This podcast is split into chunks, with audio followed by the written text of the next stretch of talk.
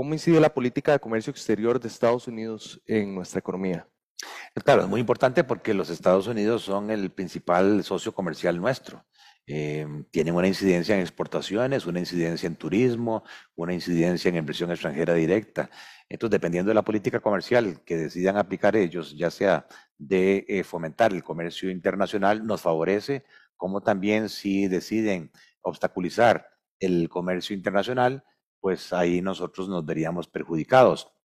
De hecho, lo mostrábamos en las láminas, que uno de los sectores más dinámicos nuestros son las zonas francas. Y la mayoría de las ventas de las zonas francas van a los Estados Unidos.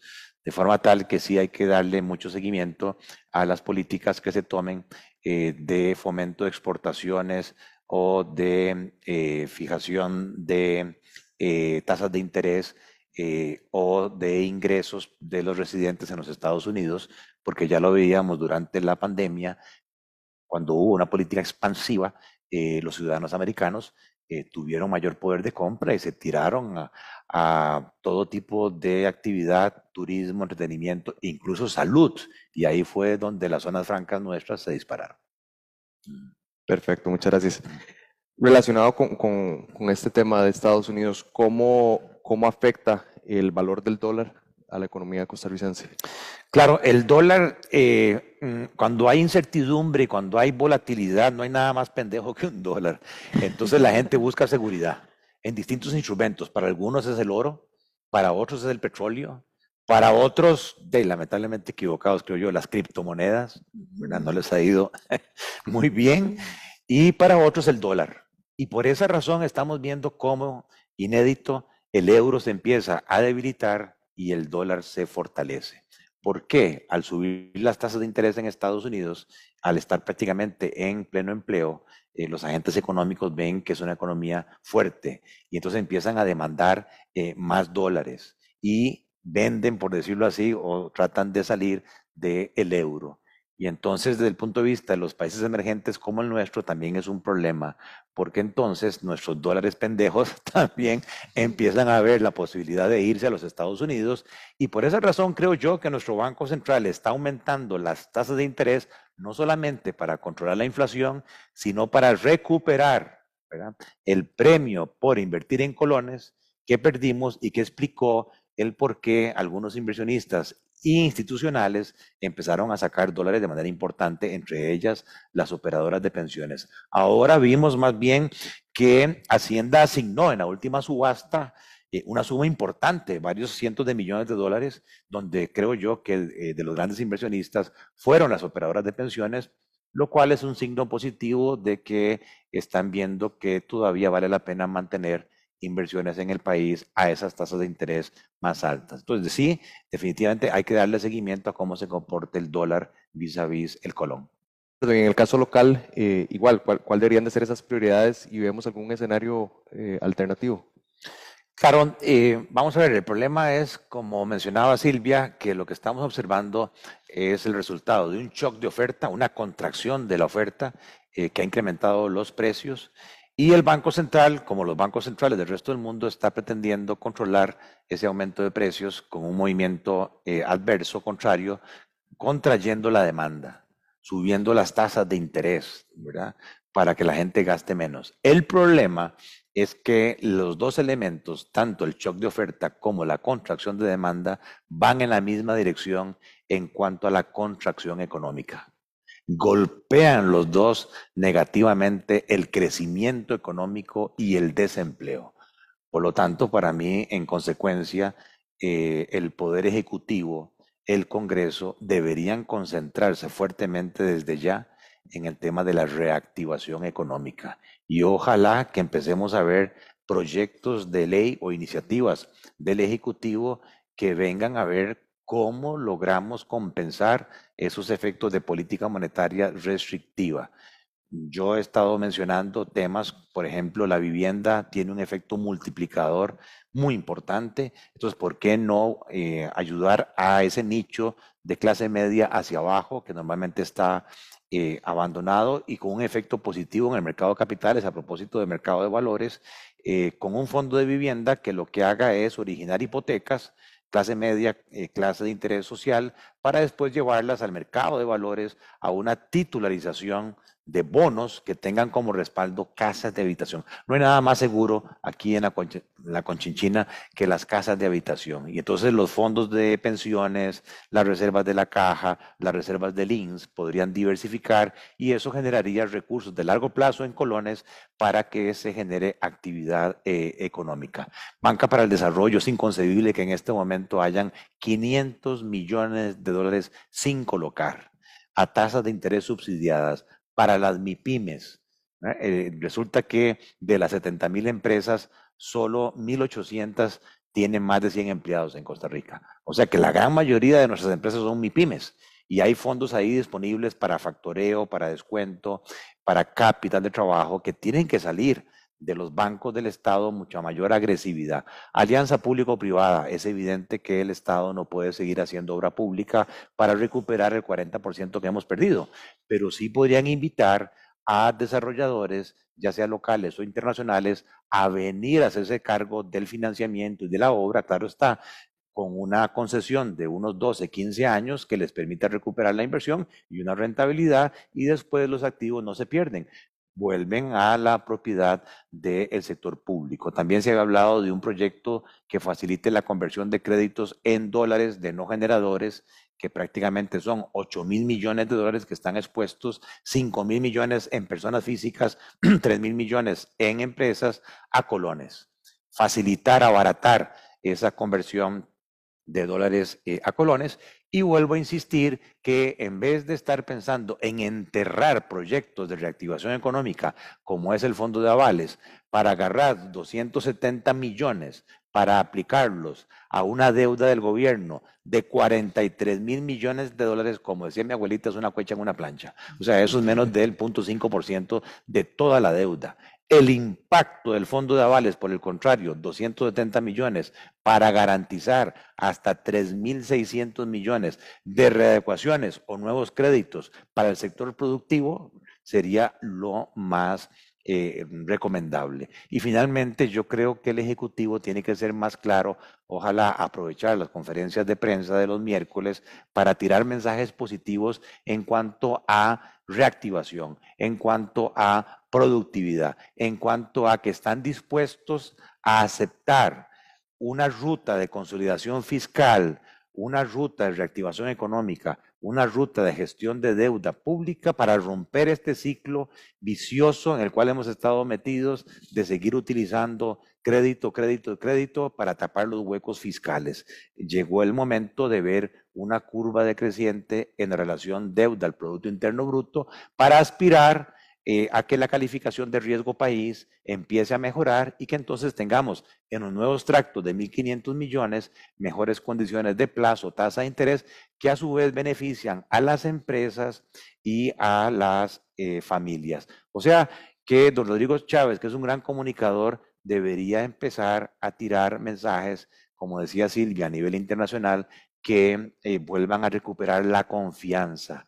El país lo que necesita es confianza, señales positivas, no polarizantes de que los ricos y los pobres no estamos todos metidos en el mismo barco, somos ante todo costarricenses y en ese sentido yo me inclino por ese escenario de reactivación, de productividad, de optimismo con una bandera país. Perfecto, perfecto, muchas gracias.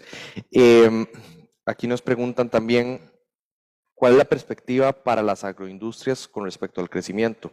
Cuando se trata principalmente de empresas exportadoras a los Estados Unidos y además que es un producto que no es de primera necesidad, ¿verdad? Entonces, hemos visto cuando desagregamos los diferentes indicadores, cómo se puede comportar, ¿verdad? Un sector de la economía versus otro.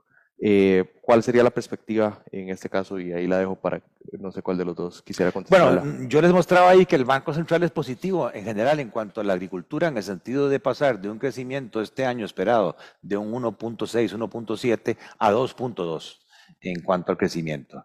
Eh, sí, eh, decía Silvia que los Estados Unidos están entrando técnicamente en una etapa de recesión y que eso podría afectar de alguna manera las colocaciones de productos de la agroindustria en ese mercado. Lo que pasa es que ese es un mercado tan grande, ¿verdad?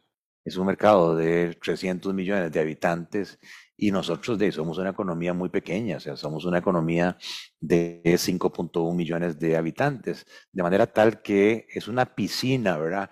Es un gran lago de oportunidades y en donde cabe mucho la innovación. Por ejemplo, eh, hay que destacarlo, eh, hay gente eh, exitosa, don Steve Aronson, que de repente vio la posibilidad de convertir un genérico, un commodity, que era el café de Costa Rica, a un valor agregado de marca, Café Brit. Aquí no estoy haciendo patrocinio ni campaña a marcas privadas, pero definitivamente él empezó a innovar al principio mandando café en bolsas junto con el Wall Street Journal en los Estados Unidos. Eh, y ya pues hoy es una de las grandes industrias, eh, agroindustrias, que este, exporta directamente café con esa marca a ese mercado tan grande. Entonces yo creo que eh, hay que innovar, hay que pensar en la cuarta revolución industrial, eh, todo el tema de la inteligencia artificial, del big data, para hacer cada vez más propuestas tailor-made, eh, valores casi que a la medida del cliente. hay nuevas generaciones que están apareciendo, tanto la generación Y como la generación Z, que son muy ávidas a comprar en la nube, el e-commerce. Entonces, igual, eh, hay que ver cómo eh, los canales de mercadeo de la agroindustria utilizan estas eh, innovaciones o empezar a utilizar técnicas de mercadeo. Está demostrado que en esta situación los consumidores se hacen más sensibles a aumento de precios. Y entonces usted de repente ve que le empiezan a ofrecer el mismo producto, pero con menos cantidad al mismo precio. y la gente está feliz porque está pagando el mismo precio, pero no se da cuenta que el contenido eh, de chocolates, el contenido de otros productos de cereales es eh, cada vez eh, menor y creo yo que todavía sigue habiendo oportunidades. Siempre lo digo en mis charlas que cuando hay crisis la mayoría de la gente llora, pero hay una pequeña cantidad de empresarios, emprendedores que ve la gran oportunidad de vender pañuelos y la gente está llorando aquí hay que vender pañuelos. Entonces yo creo que esa es la situación que tenemos que ver en estos periodos difíciles del 2022 y 2023 y por otro lado no descuidar la eficiencia, la productividad, los costos por unidad de producto. Hay que renegociar contratos, hay que traer a los proveedores y golpearles la mesa. Mire, ahí se me están achicando los márgenes, como decía. Y vamos a ver cómo compartimos esta crisis. Otra pregunta relacionada con las tarifas de la terminal de contenedores de, de Moín, que nos indican que se, se comunicó que se aumentará en un 9% para este 2022-2023, junto con un incremento anterior, ¿verdad? Eso implica un encarecimiento cercano al 15%. Eso pues evidentemente va a tener un, impacto en la, en la, inflación y competitividad de las exportaciones. Creo que esto se relaciona mucho con un tema que, que nos mencionaba don Gerardo ahora, ¿verdad? De la, de la necesidad de renegociar con proveedores, de la necesidad de hacer esa, esa revisión de los, de los contratos. Y es justamente lo que nos pregunta, ¿verdad? ¿Qué, implicaciones eh, vemos que podría tener eso para la, para la reactivación? Sí, hasta donde yo recuerdo, eh, el contrato con APM Terminal eh, ajusta tarifas por inflación. Entonces, en general, yo diría que este, los exportadores los productores deberían revisar todos sus contratos, porque en el pasado decíamos, ah, sí, eh, se ajusta por la inflación gringa, porque era una inflación de muy baja. Y ahora estamos hablando prácticamente ya de dos dígitos. Es la inflación más alta de los últimos 40 años. Entonces, lógico, ahí rige el contrato. Y entonces sí, es otro costo de producción que va a achicar los márgenes. A mí me parece que Cadesco como gremio eh, al igual que la Unión de Cámaras, eh, tienen de nuevo que sentarse seriamente con el gobierno y volver a plantearse el fenómeno Habdeba y APM Terminal. No es que yo esté en contra de Habdeba, eh, si no mal recuerdo, creo que quedan por ahí 400 colaboradores que se pueden reubicar con un esfuerzo de la misma empresa privada y llegar a una, a una negociación de alto nivel con APM Terminal en el sentido de evitar nuevas inversiones en el tanto en que se pueda agregar los patios que tiene Abdeva y este, tener un solo proveedor eh, de servicios a cambio de mejores tarifas, porque sí es cierto que las tarifas que ofrece hoy APM Terminal son las más altas de toda Latinoamérica y eso pues afecta fuertemente a todo el volumen de comercio internacional. Eh, pero repito, eso es una, una tarea que tiene que ser una alianza público-privada.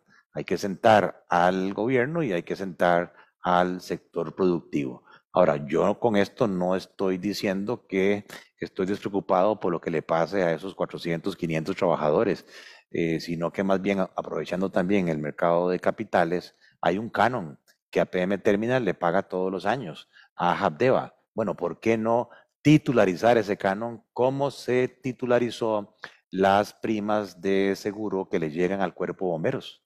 Y poder emitir un bono de Habdeba y con ese dinero que se podría recaudar ya hoy, estamos hablando como de 260 millones de dólares, hacer junto con el gobierno un plan de inversiones productivas en el Atlántico de logística, de transporte, de vivienda, de cruceros, ¿verdad? Que precisamente genere oportunidades de empleo, no solamente para estos colaboradores de Habdeba, que eventualmente se quedarían sin trabajo, sino para promover nuevos empleos en esa región. Cuando uno tiene este, hijos de 15 años y eh, lo meten a uno en estos tours de quinceañeros, ¿verdad?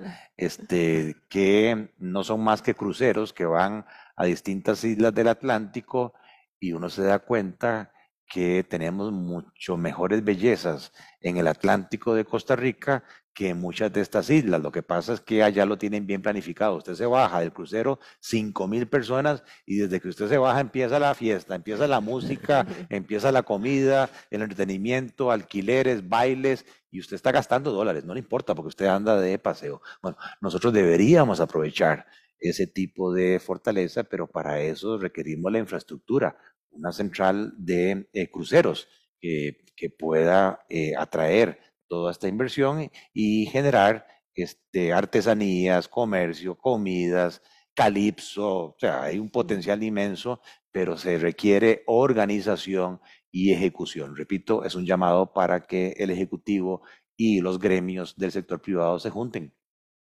Perfecto, muchas gracias. Y ya para ir cerrando, un último, un último tema. Don Gerardo nos habló de la importancia de la aprobación de los eurobonos. ¿Qué implicación podría tener que no se dé o que no se dé con las condiciones que usted nos, nos, mencionaba. Y después tal vez también Silvia nos puede comentar un poco cómo se ha traducido esto en las, en las inversiones. Bueno, este, es una realidad. Nuestro gobierno gasta al año 18 mil millones de dólares y los impuestos apenas le llegan a 9 mil. O sea, el señor Nogui Acosta o quien quiera que se siente en esa silla por un salario de un millón trescientos mil pesos, tiene la presión todos los años de ir a buscar nueve mil millones de dólares que un mercado interno imposible que pueda saciar esa cantidad. Y si lo pudiera hacer, excluye a las familias y a las empresas o le sube las tasas de interés de manera impresionante. Creo yo que en esto eh, hizo un llamado a los señores congresistas, debe prevalecer una visión país y una visión técnica. Los mercados financieros se sienten más confortables si el gobierno les anuncia de que el Congreso de Costa Rica les autorizó hasta 6 mil millones de dólares, no de un solo golpe, porque es demasiado, pero sí en tractos de 1.500 millones por año. Eso es una tranquilidad para los inversionistas porque es darle una visión de que no van a haber problemas de flujo de caja. Pero además sería una señal de altísima responsabilidad que el mismo Congreso no le dé eso al Ejecutivo como un cheque en blanco para que hagan fiesta con ese dinero, sino que se comprometa al Ejecutivo con una serie de medidas, incluyendo el acuerdo con el Fondo Monetario Internacional, más otra serie de medidas que se han anunciado como Hacienda Digital, como el control de la evasión, como el control de la corrupción, como mejoras en las aduanas con la implantación de escáneres, como la gestión de la deuda, como medidas de reactivación económica para que el mismo Congreso y la misma oposición se garantice que responsablemente el Ejecutivo va a seguir esa ruta y que todos vamos a estar tranquilos de ver un país cada año más fuerte como para ir a golpear en la mesa a las agencias calificadoras de que nos hagan un upgrade en nuestra calificación de riesgo y optar a mejores condiciones de plazo y tasas de interés. Me parece que ese sería eh, la aprobación responsable. Caso contrario, si solamente se aprueban 1.500 millones para sacarme un clavo con el Ejecutivo o para obligarlo a que venga aquí todos los años a rogarme a mí como oposición que eh, me apruebe, o si del todo no se aprueban los eurobonos, creo que las consecuencias las pagamos todos, las familias y las empresas. No importa si votamos por Chávez, si votamos por Linet, si votamos por Villalta, si votamos por Figueres, al final todos perdemos porque sean ciudadanos de primera clase, segunda clase, tercera clase, sean liguistas, apricistas, cartagos, heredianos, todos estamos metidos en un barco que se llama Costa Rica y eso es lo que debería prevalecer a la hora de la toma de decisiones de este calibre.